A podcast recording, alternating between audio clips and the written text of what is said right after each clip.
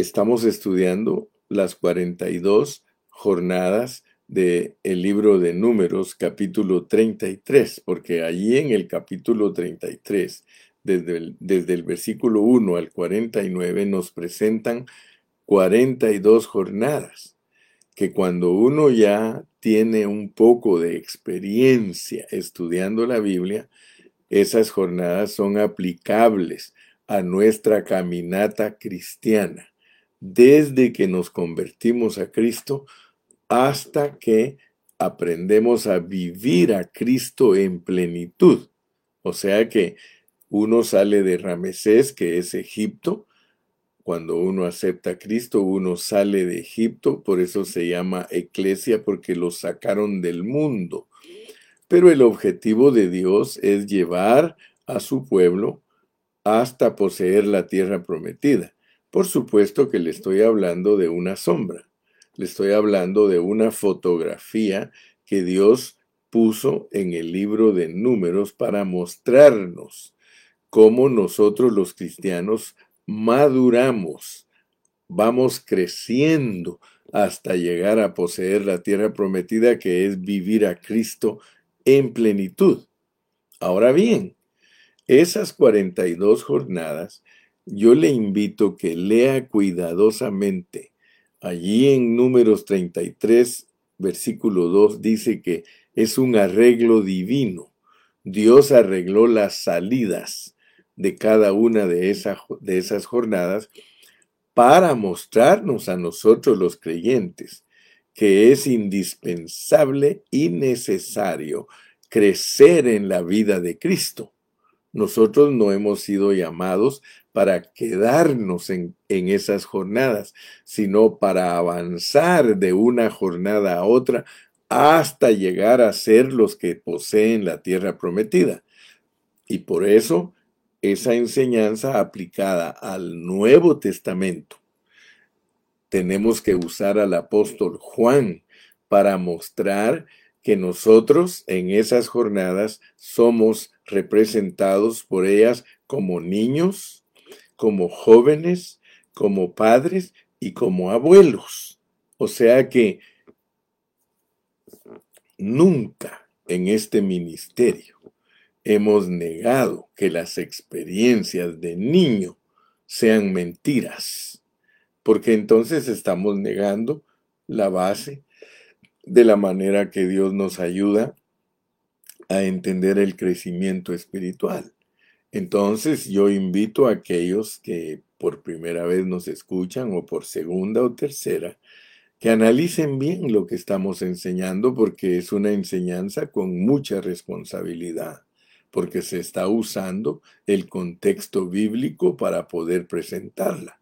Entonces, si usted se da cuenta, dice números 33.2, Moisés escribió sus salidas conforme a sus jornadas por mandato de Jehová. Estas pues son sus jornadas con arreglo, con arreglo, hay un arreglo divino para que uno salga de las jornadas. Entonces las primeras jornadas, que son Ramesés, Sucot, eh, Etam, Piairot, eh, etcétera, etcétera, hasta llegar a Mara y luego a Elim. Esas son las primeras jornadas que muestran nuestra niñez espiritual. Y cuando uno aplica esa fotografía de esas primeras seis jornadas a la vida cristiana, uno se da cuenta que allí uno es un niño y, y está incluida la jornada donde se nos revelan los dones espirituales los dones milagrosos. O sea que la vida cristiana empieza como un milagro. En realidad, cuando uno empieza su vida cristiana, uno viene ciego, uno entra, uno acepta a Cristo y todo es milagroso, todo. Lo primero que Dios hace con uno es cambiarle su manera de pensar. Ya no piensa como un mundano y Allí están registradas las primeras jornadas y ellas nos muestran nuestra niñez espiritual. Eso sí, por favor, quiero, hermana, que lo tome en cuenta, que nuestra niñez espiritual cubre hasta donde operamos con todos los dones. Por eso el apóstol Pablo en Primera de Corintios, capítulo 1 y versículo 4, le dice a los corintios que a ellos no les falta nada en ningún don. Ellos estaban enriquecidos, ellos tenían palabra de ciencia, dones milagrosos, ellos hablaban lenguas, ellos sentían el, eh, pues el, el, la presencia de Dios en sus vidas, pero al llegar al capítulo 3 y versículo 1, les dice Pablo, pero no puedo hablaros como a espirituales o sea que eran niños. Les dijo, ustedes son niños. Pero cuando nosotros leemos Romanos 12, ahí no les habla Dios a los cristianos como niños, les habla como personas maduras, como personas que han adquirido conocimiento natural, o sea, el que enseña en la enseñanza, el que preside, que lo haga con solicitud, eh, el que hace misericordia con alegría. Bueno, uno puede ver entonces que Dios muestra el crecimiento espiritual a través de las jornadas. Pero vuelvo a repetir, el hermano Carrillo nunca ha enseñado que las experiencias pentecostales son mentiras. Yo nunca he enseñado eso. ¿Por qué? Porque yo mismo las he pasado. Cuando yo era niño, hablaba como niño, pensaba como niño, actuaba como niño. Eso no es malo decirle a un cristiano que moverse en los dones espirituales pertenece a una vida de niño en Cristo. Eso no es pecado. Pero no podemos quedarnos allí, porque tenemos que entrar a la adolescencia. Tenemos que ser jóvenes, tenemos que ser padres, tenemos que ser abuelos, y eso no es milagroso, eso es por desarrollarnos como cristianos. Muy bien, entonces me tomé 10 minutos para aclarar que enseñamos la Biblia con mucha responsabilidad. Pero nuestra lección es la jornada número 30. Le invito a que lea conmigo números 33, 33. Allí en números 33, 33 dice, salieron del monte de Hidgad y acamparon en Jotbata. Entonces, antes de que sigamos con el punto 7, porque hoy vamos a entrar al punto 7, ayer cubrí el punto número 6, si ustedes se recuerdan, ya llegamos al punto número 6, que habla de el verdadero amor, el verdadero amor. Hoy vamos a hablar de las realidades espirituales como punto número 7. Las realidades espirituales. Y algo que tal vez a algunos los hizo titubear cuando hablé fue que Gidgad es incisión. Gidgad es incisión. Pero incisión que es Gidgad sirve para que nosotros identifiquemos lo que se hace en la carne, cuando se busca a Dios en la carne. Y Jotbata es para que aprendamos a buscar a Dios en el Espíritu. Ayer hablé de todo eso, hablé de Romanos 1.8 y Romanos 1.9, donde explicamos el punto de que Dios sí sabe la diferencia cuando nosotros estamos actuando. Él sabe si estamos actuando en el Espíritu o estamos actuando en la carne. Y Dios nos bendijo para entender especialmente ese puntito donde dice Pablo, porque testigo me es Dios a quien sirvo en mi espíritu. Y hablamos pues de que las cosas del Señor se deben hacer conscientemente. Tú debes de estar consciente de que Dios quiere que uses tu espíritu. Por eso hay que orar en el espíritu. Hay que cantar en el espíritu. Amén hay que predicar en el Espíritu, porque tenemos que estar seguros que es Cristo el que está haciendo las cosas a través de nosotros. Eso significa descansar en Cristo, eso significa andar en Cristo, es estar bien conscientes en nuestra mente que lo que estamos haciendo lo está haciendo Cristo a través de nosotros. Hubo un tiempo cuando un hermano americano, un gringo, él sacó eh, un, dicho. Él sacó el dicho de What would Jesus do? What would Jesus do? WWJD. Él volvió famosa esa frase entre todos los cristianos. What would Jesus do? ¿Qué haría Jesús? Entonces ese, ese término es muy bonito porque él se basó en vivir a Cristo. Entonces nosotros en todo lo que hagamos, por eso dice, y todo lo que hagáis, sea de palabra o de hecho, hacerlo en el nombre del Señor Jesucristo. O sea, tenemos que aprender a tener esa conciencia. Ese pensamiento debe de ser diario. Ese pensamiento todos los días debe estar en nuestra mente y preguntarnos es qué haría Jesús en esta situación. En cualquier situación te tienes que preguntar qué haría Jesús. Sí, ¿qué haría Jesús? Sí, entonces, por favor, por favor, pon atención a la enseñanza, porque la enseñanza te va a ayudar. Yo sé que algunos están haciendo preguntas, ¿verdad? Eh, ahorita no tenemos tiempo para contestarle las preguntas, pero estamos seguros que si nos escucha desarrollando los mensajes, Dios le va a contestar todas sus preguntas, porque todas las respuestas para las preguntas las tiene Dios y se solucionan a través de escuchar la palabra. Le invito a Brian Rocha que siga escuchando, siga escuchando y Dios le va a contestar sus preguntas y si tenemos tiempo más adelante se las vamos a contestar también, porque nosotros somos personas muy responsables en lo que enseñamos y creemos en toda la Biblia. Creemos en toda la Biblia. Muy bien, entonces, en esta jornada 30 que es la de Hot Batá, queremos hablar de las realidades espirituales, después que ya hemos desarrollado los primeros seis puntos y estamos usando una secuencia en esos puntos. Y ahora quiero entrar a lo que es la realidad espiritual. Aquí, porque estábamos analizando Filipenses y empezamos a leer y voy a repetir esa parte que leímos, guardaos de los mutiladores del cuerpo. O sea, la circuncisión. Los que quieren agradar según la carne obligan a circuncidarse. O sea, esta circuncisión según la carne es una incisión, es un cortarse, y eso es Gidgad.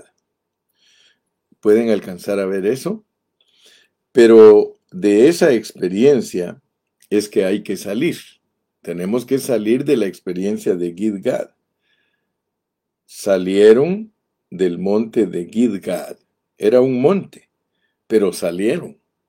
Y ahora dice, porque nosotros somos la circuncisión, los que en espíritu servimos a Dios y nos gloriamos en Cristo Jesús, no teniendo confianza en la carne.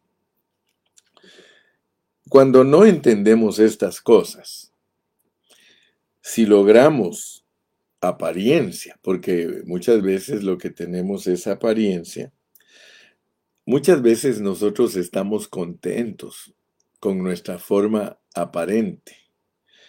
Pero si nosotros analizamos, cuando tratamos con un muchacho, vamos a decir, ese muchacho no se está portando bien, no se está portando como debería. Entonces nosotros tratamos de obligarlo a que se porte bien. Claro que sí los vamos a obligar y los vamos a obligar por fuera, pero por dentro él no tiene nada. Lo que vas a conseguir es un hipócrita o un rebelde. Lo que él necesita son ríos de agua viva. Y ya nadie le va a tener que obligar. Cuando nosotros nos movemos por el río de agua viva que corre desde adentro de nuestro ser, nadie nos obliga a hacer nada porque entonces nosotros, el Espíritu nos ha tocado. Por eso cuando vemos a nuestro hermano Juan, el apóstol Juan lo dice, cuando veáis a tu hermano cometer pecado que no sea de muerte, Él nos dice qué tenemos que hacer. ¿Qué tenemos que hacer cuando un hermano comete pecado? Interceder ante Dios para que Dios le dé vida. Yo he aprendido a interceder por los hermanos. Los hermanos que oran conmigo, yo oro todos los martes, y los hermanos que oran conmigo se dan cuenta que la mayor parte de mi oración siempre es interceder, porque yo creo en el poder de Dios. Yo creo en que un hijo se convierte cuando una madre ora. Yo creo que un esposo cambia de vida cuando su esposa ora por él.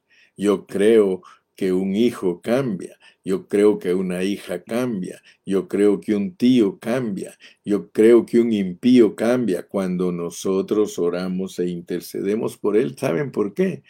Porque en estos momentos el ministerio más elevado que desarrolla Cristo, y ustedes lo saben, que Él tiene dos mil años de estar en un ministerio celestial y claramente la Biblia nos dice que está intercediendo por todos nosotros. Así que el ministerio más elevado que hay desde que el Señor se fue al cielo es el ministerio de interceder. La iglesia tiene esa responsabilidad, la iglesia tiene que hacerse uno con Cristo para interceder. Ok. Si nosotros en realidad queremos un cambio en una persona, no es nuestra cantaleta lo que lo va a cambiar, sino nuestra intercesión lo que va a cambiar a las personas, porque es por el Espíritu y no por la cantaleta. No es porque la esposa le esté diciendo todo el tiempo al marido cómo debe conducirse, no es porque el marido tiene que decirle a la esposa todos los días cómo debe conducirse, no es porque le tengamos que decir a nuestros hijos, porque regularmente nosotros hacemos lo que no nos mandan hacer. Nosotros estamos cantaleta y cantaleta con nuestros hijos, con nuestros sobrinos, con nuestras hijas, con nuestros padres, con nuestro esposo, con nuestra esposa, esa cantaleta que no para, pero eso no va a hacer nada en la persona. ¿Sabes qué sí va a hacer? Lo va a cansar. Ya sabías, o si no sabías, te lo estoy diciendo. Lo que va a hacer esa, esa cantaleta es cantar, cansar a esa persona y la va a aburrir. Y la persona iba a hacer lo que debía hacer, pero como te vio a ti queriendo forzarla, ahora no lo hace espera que tú te vayas para poder hacerlo. Aquí debemos lamentarnos y decir, ay hermanos, esto es delicado. Escúchame bien, hermano, esto es delicado. Por eso dice así, nosotros somos la circuncisión. O sea, los que en verdad ya no están en el viejo hombre, que el viejo hombre ya fue cortado y ahora estamos en el nuevo hombre.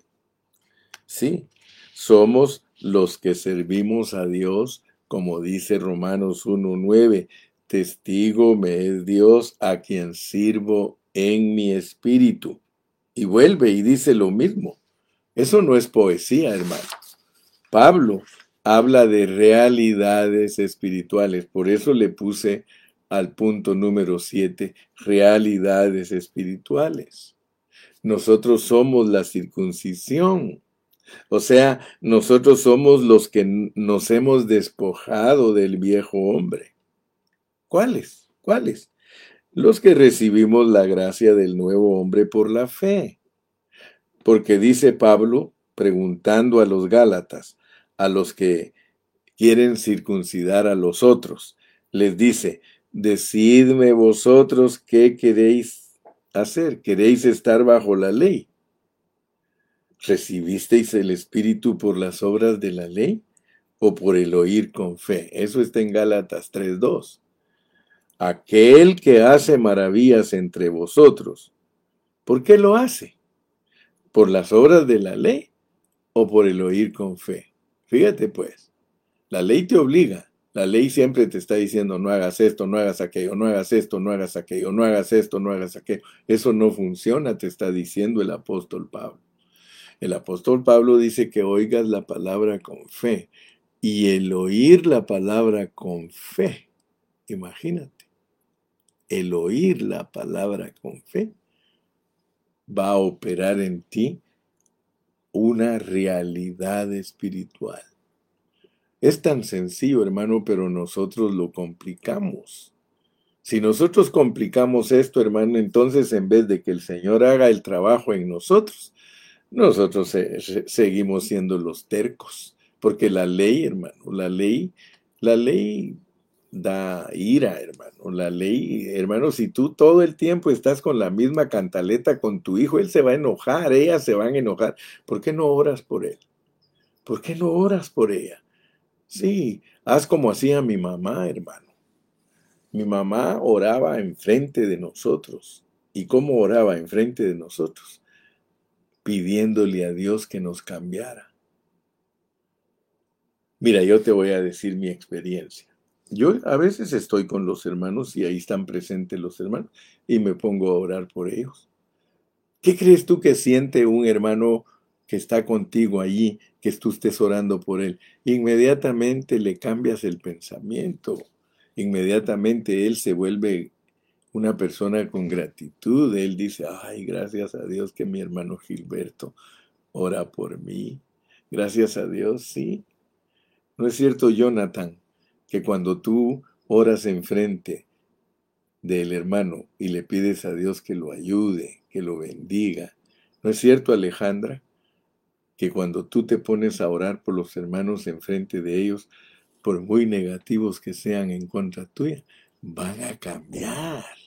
Sí, amén. Entonces, es delicado forzar, es delicado forzar porque eso es ley, es ley. Pero si tú todo el tiempo estás intercediendo, honras a Dios porque Él es intercesor por excelencia, Él es intercesor por excelencia. Lalito, hay que aprender a orar más por los hermanos y mayormente si están presentes.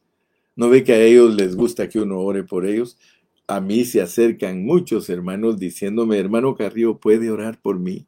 Amén, vente, vamos a orar por ti. Gloria a Dios.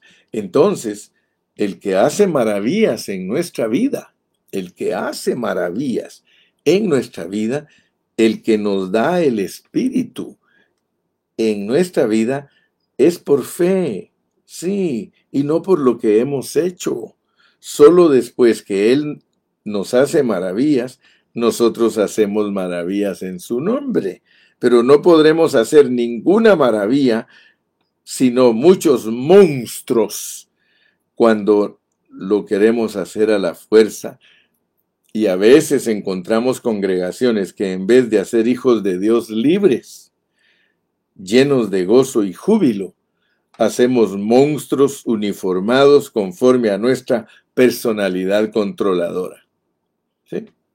Muchos hijos de Dios están sufriendo en el monte Gidgad por obreros que no han salido del monte de Gidgad. Entonces dice acá, nosotros somos la circuncisión, los que en espíritu servimos a Dios y nos gloriamos en Cristo Jesús. Cuando tú estás haciendo fuerza, tú puedes gloriarte siempre bajo la acusación y siempre estás acusando. Cuando estás en tu propia fuerza, siempre estás juzgando a los demás porque no has experimentado tú mismo esa gracia. Entonces no la puedes administrar a otros. Tú mismo estás bajo condenación tratando de forzar las cosas. Entonces, esa condenación bajo la que tú estás, esa es la que proyectas hacia todos los demás. No miramos a los hermanos con gracia, sino que los miramos con la ley. Ah, ¿verdad que estás entendiendo en esta mañana? Dale gracias a Dios si Dios te está ministrando, ¿sí? Como la ley es santa, la ley es justa, el ideal es bueno, pero los ideales no cambian a nadie. Los ideales no cambian. Lo que lo cambia a uno es la gracia, el espíritu, el fluir de vida, los torrentes de gracia del espíritu eso es lo que da vida, eso es lo que lo cambia a uno y eso se impone en el andar de las personas en Cristo. Bendito sea el nombre del Señor. Entonces, ya me entendiste este punto, ¿verdad? Lo que es realidades espirituales. Entremos al punto número 8 en esta mañana, porque Dios quiere continuar saturándonos. ¿De qué nos estamos gloriando? Ese es el punto número 8. ¿De qué nos estamos gloriando? Entonces dice aquí, nos gloriamos en Cristo Jesús. La persona que está en su propia justicia no puede tolerar que otro esté gloriándose en la gracia. Y hasta le da rabia. Parece que está fingiendo. ¿Cómo es que dice, aleluya, gloria a Dios? Qué maravilloso es el Señor. ¿Usted está fingiendo? Pero es porque no está sintiendo. Está cansado de hacer fuerza hasta que un día Dios le dice, yo también te amo a ti igual que a todos. Yo también vivo dentro de ti. Yo también estoy dispuesto a fluir para ti. Y cuando empiezas a experimentarlo, cuando empiezas a salir de Gidgad y llegar a Jotbatá, entonces ahí cambia la situación. Dice Pablo, aunque yo también tengo de qué confiar en la carne. Si alguno piensa que tiene de qué confiar en la carne, yo más. Circuncidado al octavo día, del linaje de Israel, de la tribu de Benjamín, hebreo de hebreos, en cuanto a la ley fariseo. Siempre que estamos en la carne nos gloriamos en esas cosas en el nombre, nuestra denominación, que es la más grande. Tenemos más gente, somos más antiguos, nos gloriamos de cosas religiosas, nunca del Señor Jesús. De verdad, hermano, uno tiene que tener cuidado, porque uno a veces se gloria que tiene los dones y que uno puede hablar lenguas y que otro hermano pobrecito está seco. ¿Sí? Aleluya.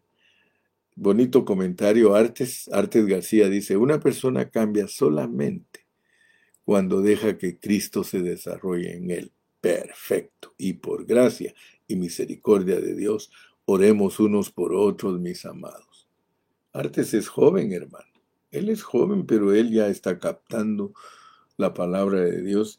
Y sabes, Artes, tú eres poeta, y yo te, he visto escribir cosas bien bonitas, mi hijo Ojalá que aprendas a escribir bajo la economía divina y que Dios te abra tu entendimiento y que te cautive, que te cautive, porque tú eres un joven que puedes llegar a ser de una gran bendición. Así que yo le doy gracias a Dios. Mira tan bonito el comentario que puso Artes. Una persona cambia solamente cuando deja que Cristo se desarrolle en él y por gracia y misericordia de Dios oremos, hermanos, los unos por los otros. Aleluya. Gloria a Dios, hermano.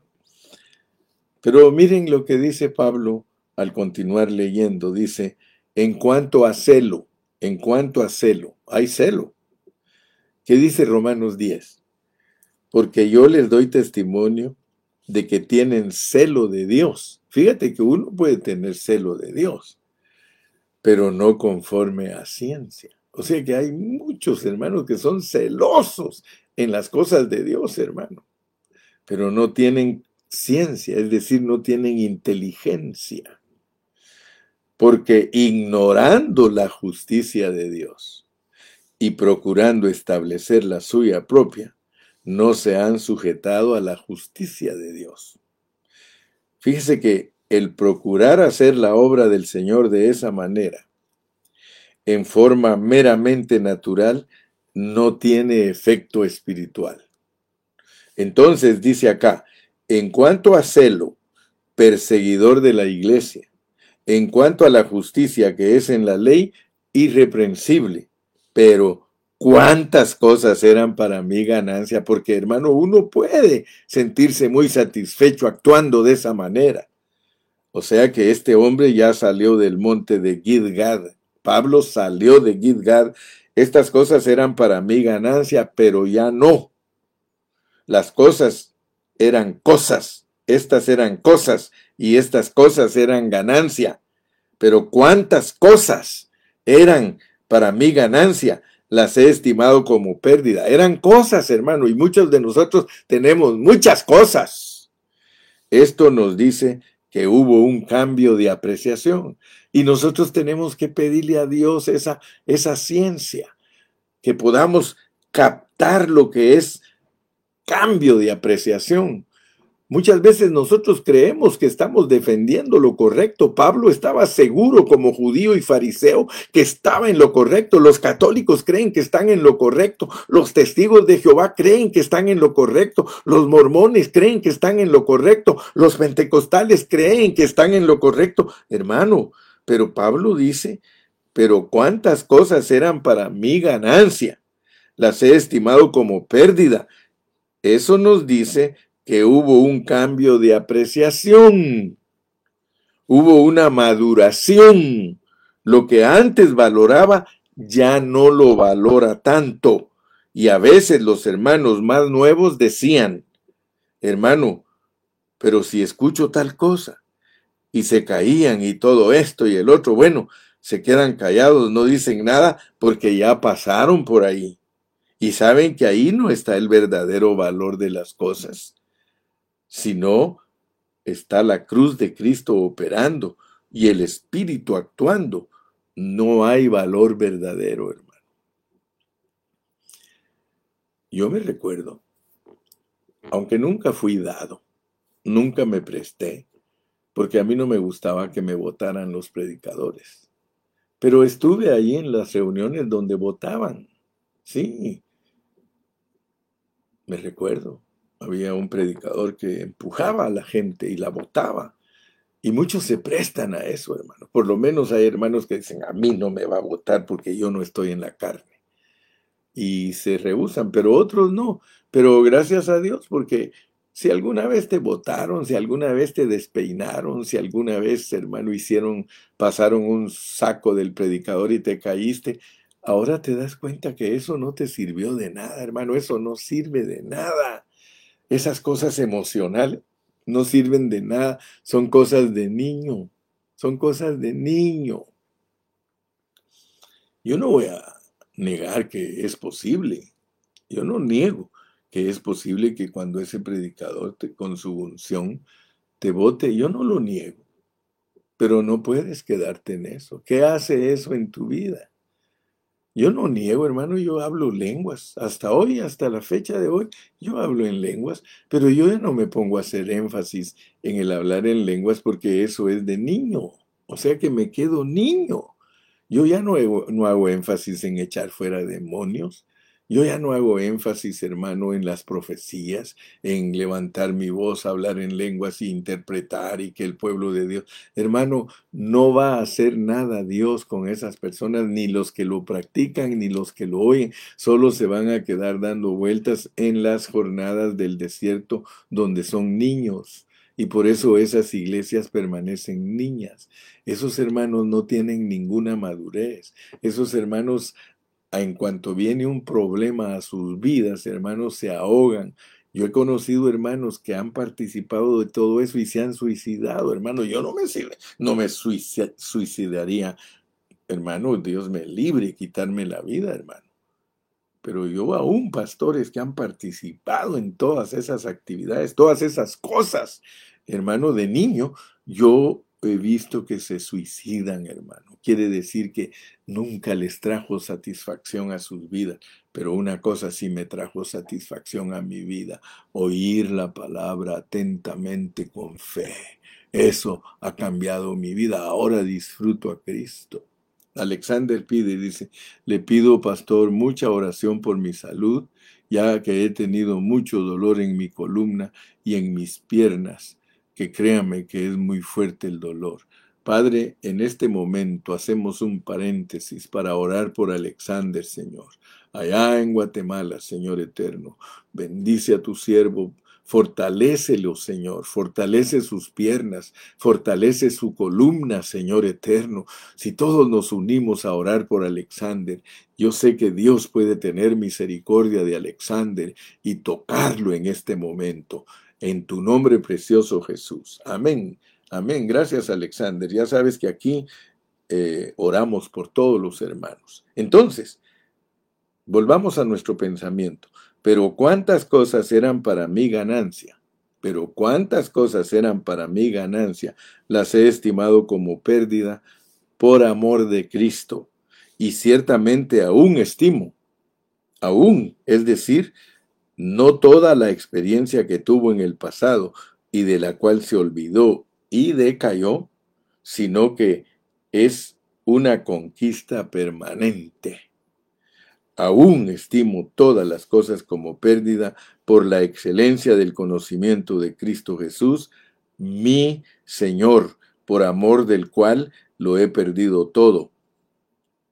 Ahora, ¿qué es lo que él perdió? ¿Qué es lo que el apóstol Pablo perdió? Aquí no está hablando que perdió su casa, que perdió su trabajo, que perdió su dinero. No, por los versículos siguientes, lo que él estuvo dispuesto a perder fue su propia justicia, fue su propia manipulación. Dejó de maniobrar, como quien dice, descansó de sus manufacturas artificiales. Y lo tengo por basura para ganar a Cristo y ser hallado en Él no teniendo mi propia justicia. A lo que él renunció fue a su propia justicia. Antes dependía de su propia justicia porque no conocía a Dios. Y qué angustia. Se agarraba de las uñas para no deslizarse, porque si me deslizo, qué terrible la vida religiosa. Y hay santos muy amados que viven en una tensión, hermano, terrible, porque están agarrados con las uñas de su propia justicia, porque no conocen la gracia del Señor. Entonces, dice, no teniendo mi propia justicia que es por la ley, sino la que es por la fe. Hermanos, hay una justicia que es por la fe. Dice, sino la que es por la fe de Cristo, la justicia que es de Dios por la fe. Ni siquiera tu fe, sino la de Cristo. Aleluya, mire, cada día hemos descubierto ese secretito, hermano, de que todo es en Cristo, todo es en Cristo, hermano. Dice, sino la de Cristo. Cristo creyó y ahora Él vive en ti y Él te ha dado el don de la fe. El don de la fe es Cristo. Aleluya. Y Cristo sigue creyendo a través de ti. Y de pronto crees porque Él te da la justicia que es por la fe de Cristo. Cuando Cristo cree por ti, eso es tremendo. Así como tienes, tiene que orar Cristo a través de ti, así como tiene que ser Cristo el que ama a tu esposa a través de ti, también tienes que tener una fe que es de Cristo esa fe de Cristo, la justicia que es de Dios por la fe, a fin de conocerle y el poder de su resurrección y la participación de sus padecimientos, llegando a ser semejante a él en su muerte, si en alguna manera llegase a la resurrección de entre los muertos. Entonces esta es la primera resurrección, la de los vencedores. Para alcanzar la primera resurrección la de los vencedores, hay que vivir en el espíritu de resurrección. Todo lo podemos lograr hoy disposicionalmente. Ya posicionalmente lo tenemos, ahora lo podemos disfrutar disposicionalmente y eventualmente se manifestará en nosotros. Aleluya. Muy bien, voy a avanzar con el punto número 9 y quiero recordarte de nuevo los ríos de agua viva, los ríos de agua viva. Fíjate que ayer compartí Juan capítulo 7 para entender lo que son ríos de agua viva. En eso sí me puso bien la hermana Mercedes, dice que uno recibe por fe los ríos de agua viva. Sí, claro que por fe se reciben los ríos de agua viva, pero tenemos que entender a qué se refirió Cristo cuando dijo el que cree en mí, como lo dice la Escritura. Porque el contexto dice que el que cree en mí, como lo dice la Escritura, de su interior correrán ríos de agua viva. No podemos ignorar el contexto. El contexto son todos los versículos que el Señor Jesús dio antes de declarar eso. Antes de declarar eso, Él le habló a los fariseos. Les dijo que ninguno de ellos podía cumplir la ley. Fíjate. Y les dijo que habían terminado su fiesta, les dijo religiosos, les dijo religiosos pero les dio a entender que ellos no tenían el Espíritu. Fíjate que el contexto para enseñar bien el que cree en mí, como lo dice la Escritura, de su interior correrán ríos de agua viva, es explicarle a la gente que vive una religión de que eso no es tener el Espíritu, porque el Espíritu dice que iba a venir, iba a venir. Mira el versículo 39. Esto dijo del Espíritu que habían de recibir los que creyesen en Él, pues aún no había venido el Espíritu Santo, porque Jesús no había resucitado.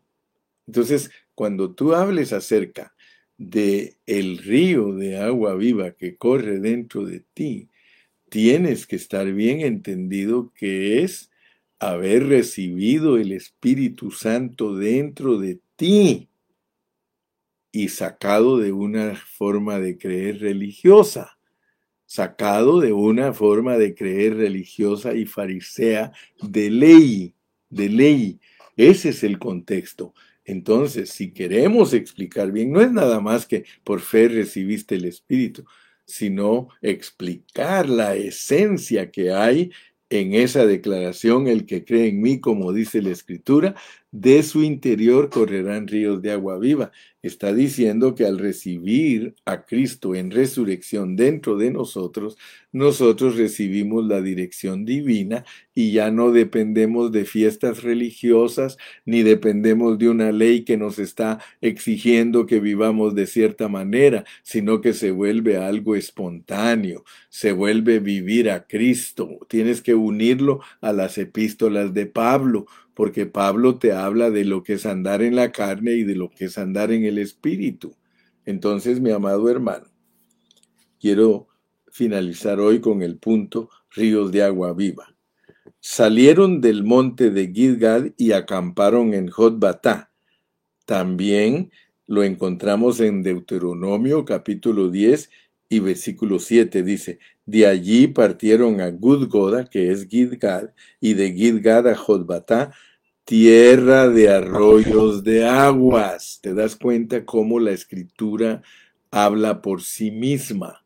Salir de Gilgal, que es salir de la carne y de tratar de encontrar respuestas por nuestra carne y sajando la carne y gritando y brincando y saltando. No te estoy diciendo que es malo brincar y saltar, pero es de niños. Hay que salir de Gilgad. Por eso te dije que Pablo salió de Gilgad para entrar a Jotbatá, a los arroyos de agua. Por eso estamos hablando de los ríos de agua viva. Gudgoda es, Gilgad, que en hebreo son las mismas palabras. Sino que aquí la versión española añadió esto, y miren el adjetivo que le añade a Jotbatá, la nueva experiencia más avanzada que Gilgad, tierra de arroyos y de aguas. Tierra de arroyos. Mira, la palabra no está falseada. La palabra está bien delineada, está explicada con responsabilidad, está enseñada correctamente. De Gilgad hay que salir, o sea, de la carne hay que salir a la vida del espíritu. Primero eran unos pozos, a los pozos fue otro y los cavó, fueron cavados por los hijos de Acán. Tú vienes a beber lo que otros cavaron, no son tus pozos, otros cavaron los pozos. Tú vienes y bebes del agua que otros cavaron, luego tú empiezas a hacer fuerza a producir agua como los otros, pero no te sale todavía hasta que por fin encuentras una posición más avanzada en Jotbatá. Jotbatá es una tierra de arroyos de aguas. La palabra Jotbatá en el idioma hebreo tiene el sentido de algo agradable, de algo bueno, de algo bondadoso, de hacer el bien, hacerte sentir cómodo, hacerte sentir agradable. Eso es lo que significa Jotbatá agradibilidad, bondad. Siempre que en el idioma hebreo se habla de que Dios dice, yo haré el bien, esa palabra hacer el bien quiere decir jodbatá. Y justamente es ser conducido de Gilgad a Jodbatá.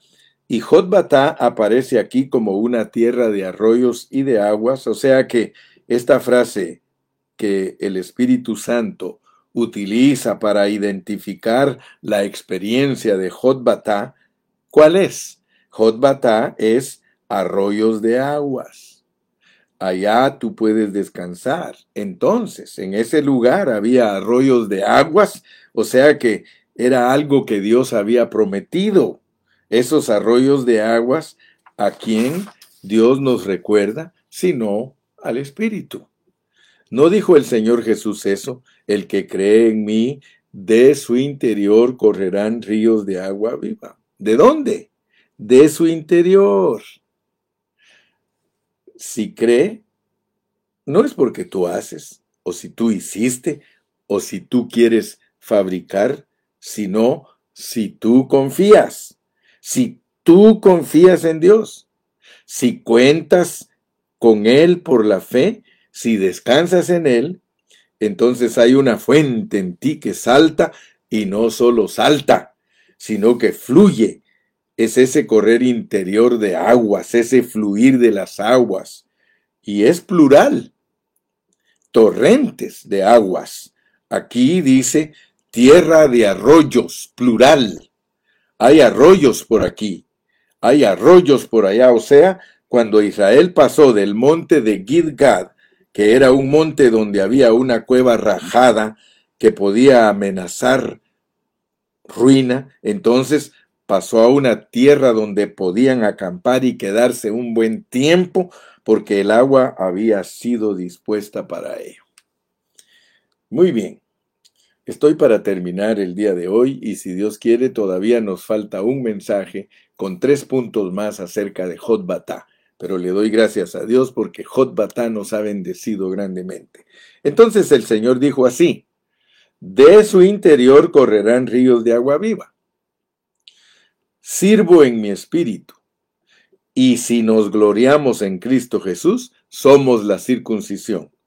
Los que en espíritu y ya no confiamos en la carne, ya no tenemos confianza en nosotros ni en ser humano alguno pero sí en el Señor Jesús, por lo que Él pueda hacer en otros y en nosotros, y no solo puede, sino que de hecho hace.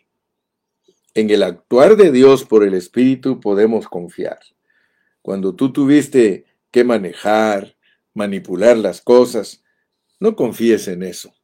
No confíes en lo que tú maniobras, pero lo que Dios te preparó, allí donde Él te puso y te arregló las circunstancias allí donde Él te inspiró y te movió, que tú sabes que hubo una diferencia entre lo natural y lo sobrenatural, que no eras tú solo, sino que hubo la mano de Dios, hubo el fluir de Dios. Esa es la obra de Dios. La obra de Dios es la que hace Dios, no es la que hacemos nosotros para Dios, sino la que hace Dios mismo. Claro, Claro que con nosotros, claro que a través de nosotros, pero fue Dios el que lo hizo. Entonces tú vas a ver la diferencia. Esa es Jotbatá.